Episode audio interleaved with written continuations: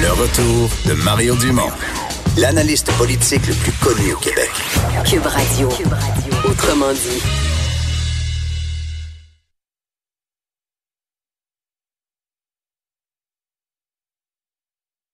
On est de retour euh, et euh, je vous parle tout de suite de ces euh, des conséquences de la fermeture d'Air Saguenay. Air Saguenay qui était bien connu, bon, euh, dans, dans, parmi tous ceux qui euh, se promènent dans le nord québécois, vont dans des pourvoiries, peuvent avoir aussi des activités de développement économique, des activités minières ou forestières, mais euh, aussi beaucoup dans le loisir.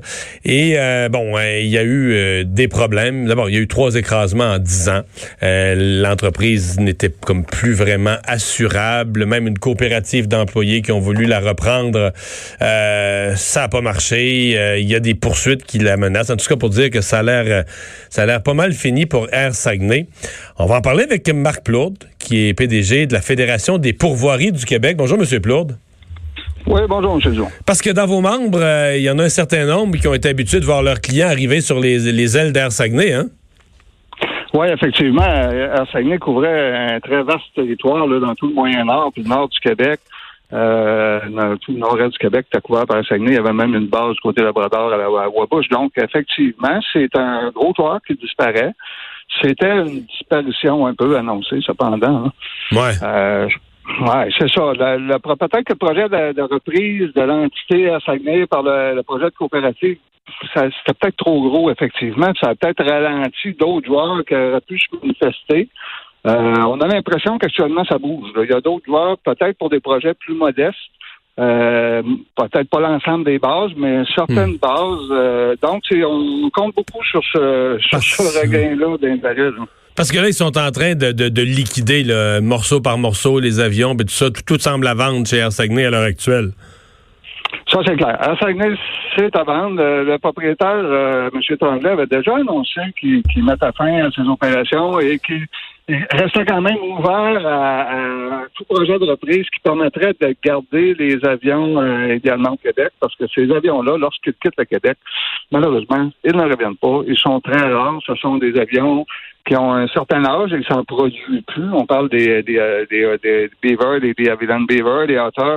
C'est des avions, donc, qui sont reconditionnés au fil des ans, qui sont en très, très bonne condition, mais euh, il s'en fait plus. Puis quand ils sortent du Québec, ils reviennent plus au hmm. Québec. Mais euh, parce qu'il y avait, y avait des avions et des hydravions. Là. Air Saguenay desservait, si je ne me trompe pas aussi, euh, des endroits où il n'y a carrément pas de piste, là, où on en atterrit sur le lac.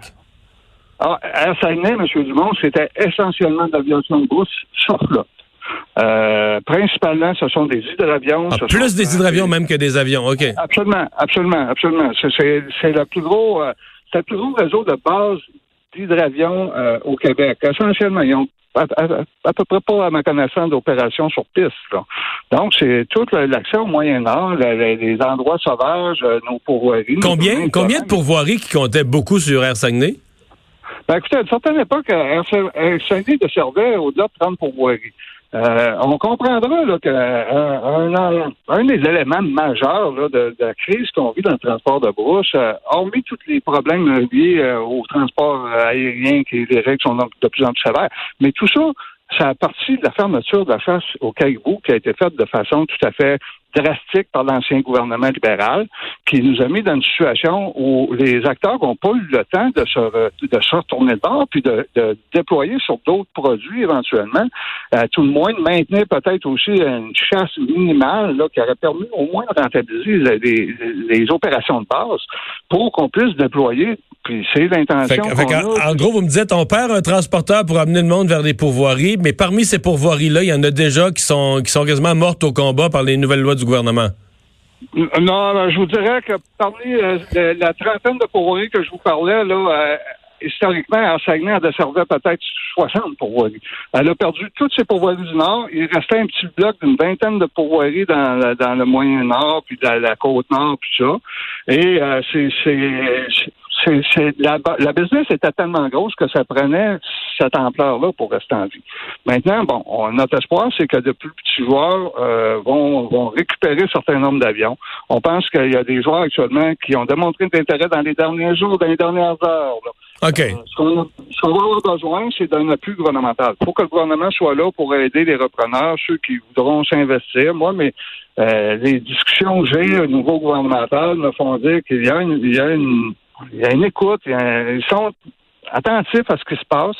Mais manifestement, la reprise du gros morceau qui s'appelait Air Saguenay avec une dizaine de bases sur, un territoire immense. Ça n'arrivera pas.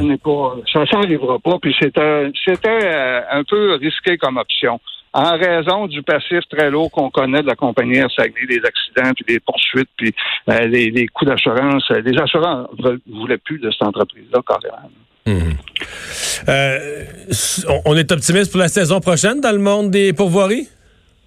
Écoutez, euh, oui, hormis, euh, hormis nos problèmes qu'on vit avec un certain nombre de pourvoyers qui sont toujours aux, abois, là, je dirais. Mais, Vous parlez de euh, celles qui touchent le caribou? Euh, oui, le caribou, on n'en parle plus pour l'instant. Mais euh, pour l'ensemble des pourvoyers au Québec, ça va très bien. Actuellement, les signaux sont, sont ouverts, les réservations vont très bien. Avec ce qui se passe à l'échelle internationale, avec le, COVID-19, on ne voudra pas aller voyager dans une place où il y a un million de personnes, on va vouloir aller dans le bois. Ben, je pense qu'on va garder beaucoup de monde en forêt cette année, effectivement. on va être plus nombreux que d'habitude en forêt cette année, oui. on retient ça. Merci beaucoup d'avoir été là, M. Plaude. Euh, merci beaucoup de votre intérêt, Marc Claude, président directeur général de la Fédération des pourvoiries du Québec. Donc, on comprend que, bon, Air Saguenay, avec la dimension que ça avait, c'était toute une organisation, toute une entreprise. On parle d'une trentaine d'avions, d'hydravions, etc. Mais, euh, bon, peut-être pas aussi gros. Vous probablement être obligé d'en vendre un peu, mais il semble qu'il y a des plus petits joueurs qui puissent au moins assurer le service parce que c'est des touristes américains. C'est quand même une activité économique assez importante que ces pourvoiries dans le nord québécois. On va faire une pause dans un instant. Culture et sport.